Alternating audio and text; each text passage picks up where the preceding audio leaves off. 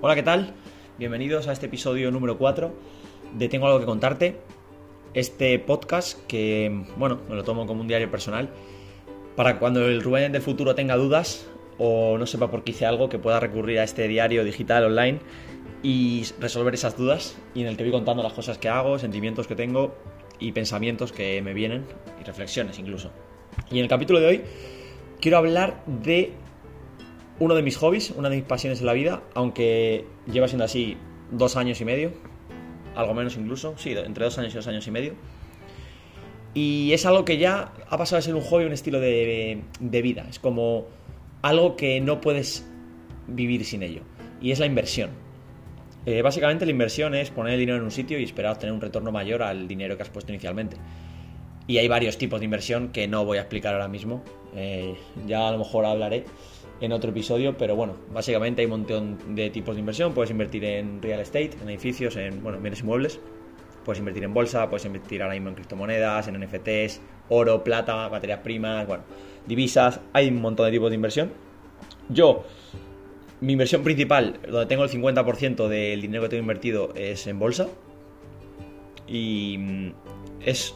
Y quiero contar un poco por qué invierto, cómo invierto y qué me hizo invertir. Y empezando por qué me hizo invertir, eh, fue en septiembre de 2019. Estaba viviendo yo en Hamburgo por, eso, aquel, por aquel momento y no sé por qué, pero me vino a la cabeza. Varios días empecé a leer sobre fondos de inversión. Y con Open Bank, es el, es el banco este, creo que pertenece al, Santander, me parece. Y yo tenía una cuenta de Open Bank que me había hecho en la uni, pero no la usaba. Y dije, joder, los fondos de inversión, tal. Y empecé a buscar información en internet sobre los fondos de inversión y me hice un, Word en el que básicamente ponía todo lo que había aprendido de diversas páginas web, lo que, lo que creía que eran, cómo funcionaban y demás. Y entonces eh, empecé a buscar fondos de inversión para invertir y encontré tres fondos distintos. Ahora mismo ya ni me acuerdo ni, los nombres, ya de hecho a día de hoy ya no los tengo, los vendí. Em, con rentabilidad, eso sí. Y tras analizarlo empecé a invertir, creo que metí 300 euros así en total, a los tres, o sea, 100 euros a cada, a cada uno de ellos. Y una vez invertí, dije, bueno, yo con los fondos está bien, no quiero meterme en acciones, no quiero meterme en nada más. Con los fondos está bien, pues dejas ahí una parte de tu dinero y vas metiéndolo en ese fondo y va creciendo y demás. Y luego ya empecé a informarme más sobre brokers, sobre cómo funcionan las empresas, eh, empresas que cotizan en bolsa, sobre todo, y cómo funcionan los negocios que van más que van más allá de lo que es la empresa en sí. Y como siempre me han gustado las finanzas, empecé a leer resultados empresariales de empresas. Eh, me acuerdo que empecé pues con las típicas, ¿no? Que empieza todo el mundo. Pues si tú ahora mismo quieres saber sobre una empresa, pues estás a las mejores, ¿no? Apple, eh, Google, Facebook y, y, Amazon. Y entonces empecé a leer los resultados, como había estudiado, bueno, estudiado ADE y sabía un poquito cómo funcionan. Y luego con cursos y el máster que he hecho, pues sé leer los resultados. Y me gustó mucho lo que vi. En plan, qué interesante, dije, qué, qué, interesante, ¿no? Poder leer unos resultados y saber que, cómo está haciendo la empresa, eh, qué hablan y demás. Y encima me venía bien, porque era todo en inglés, o sea que encima leía en inglés, o sea, genial. Y entonces empecé a invertir en bolsa. Empecé a mirar algunas acciones, me acuerdo que la primera acción, y en, bolsa empecé a invertir en marzo de 2020, 1 de marzo de 2020, antes del COVID justo. Eh, tenía un viaje a Rumanía, por aquel entonces, que bueno, en otro episodio quiero hablar de viajes también, y de lo que significan para mí otro, la otra pata de mis aficiones. Eh, y justo fue el, cuando eh, surgió el coronavirus y las bolsas creo que cayeron lo máximo que habían caído desde el 2008. Y yo ya había invertido en Pfizer, había invertido en un banco, Bank of America creo que era, y en otra empresa de Canadá de software, OpenText se llamaba.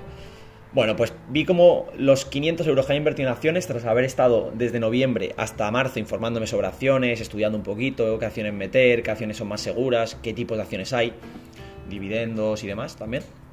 Decidí meterlo en Pfizer porque es una farmacéutica, meterlo en un banco y meterlo en una empresa de software. Todo súper, o sea, sencillo sobre el papel y algo que no tiene nada de riesgo. Son empresas seguras, ¿no? Bueno, pues vi como mi inversión de 500 euros que invertí pasó a ser 200 euros. Perdí más del 50% de mi, de mi posición, de mi posición general, en un día. O en dos días. Y yo me acuerdo, estaba en Rumanía, me metí al broker online y decía, joder, pues esto invertir en bolsa no es tan guay. Y ahí en ese momento podía haber dicho, bueno, pues vendo todo, he perdido 300 euros, pero bueno, vendo todo y lo dejo. Pero no, me llamó más, aún la atención y seguí informándome, informándome, informándome. Nunca vendí esas posiciones. Y seguí comprando más, seguí informándome más, seguí ahorrando y siempre una parte del ahorro lo destinaba para invertir. Y a día de hoy eh, ya tengo una cartera cada vez mayor, que cada mes se expande, gracias a que yo mi ahorro lo destino a invertir, porque para invertir, invertir es ahorrar, no es dejar el dinero en un banco. Y eso es porque invierto. Es una, otra de las razones por qué invierto, aparte de porque me encanta, es porque tu dinero, cada día que pasa, cada minuto que pasa, vale mucho menos que, el anterior. Es sencillo, es la inflación. Este año, si tenías 100 euros el 1 de enero de 2021, pues el 31 de diciembre de 2021 esos 100 euros valían 93. Es decir, que tú con 100 lo que te podías comprar el día 1 con 100 euros no te lo podías comprar el día 31. Tenías solo 93 euros. Y eso es lo que... Y en España, en las gráficas de gente que invierte y demás por países, se ve que España es de los países donde menos gente invierte. Y es curioso, ¿no? De ver cómo es debido a la mentalidad que tiene la gente de estar seguro, de tener miedo, de decir, no, es que mi dinero, por si pasa algo, por si, pero ¿qué va a pasar? O sea, que puede pasar algo, pero es que nadie te está diciendo que inviertas todo tu dinero. Siempre tienes que tener un fondo de, emergencia por si te rompes una pierna, por si tienes una enfermedad o por si te quedas sin casa y sin trabajo. Pero eso es la base. Una vez tienes eso, ya puedes empezar a invertir. Yo no empecé a invertir hasta, que no tenía un fondo de, emergencia que puede cubrir mis gastos durante un año, sin yo tener ningún ingreso. Para mí eso es fundamental. Y una vez tienes ese fondo de, emergencia o cuenta SOS, que le llamo yo, a partir de ahí ya puedes pensar en qué hacer con el dinero que te sobra. Porque invertir es mover el dinero que te sobra o el dinero que estás dispuesto a perder en activos que tienes que tener en cuenta que se pueden ir al 0, al 0%. Es decir, que puedes perder el 100% de la posición. Y para mí eso es invertir. Eh, y ya lo que comentaba al principio del episodio, considero que es un estilo de vida porque sé que nunca en mi vida voy a dejar de hacerlo ya. Porque para mí, un día eh, no es mirar la bolsa, porque la bolsa no tienes que mirar todos los días. Yo a veces hay días que la miro, hay días que la miro del móvil, hay días que ni la miro. Cuando estoy de vacaciones ni la miro. Pero saber cómo funciona, meterte, ver cómo funcionan las empresas, ver qué, están haciendo. Empresas que con las que ves día a día. Tú sales a la calle y ves esas empresas día a día. Ves, tú tomas Coca-Cola, ves marcas de coches, eh, pides algo en Amazon, usas un teléfono móvil. Al final son cosas del día a día y por qué no ir más allá, ¿no? Y esa es mi reflexión sobre invertir. Creo que es algo que debería ser obligatorio enseñado en las escuelas. Otro tema que ya hablaremos. Han salido temas en este episodio para hablar como tres capítulos más. Que tampoco enseñan, por supuesto, igual que tampoco enseñan, bueno, lo que es la, una hipoteca, por ejemplo, tampoco enseñan, no enseñan nada relacionado con el dinero, con la educación financiera en los colegios. ¿Por qué será, no? Qué raro. Y nada, dicho esto, espero que os haya gustado el episodio. Nos vemos en el siguiente, que será el número 5. Y nada, muchas gracias. Chao.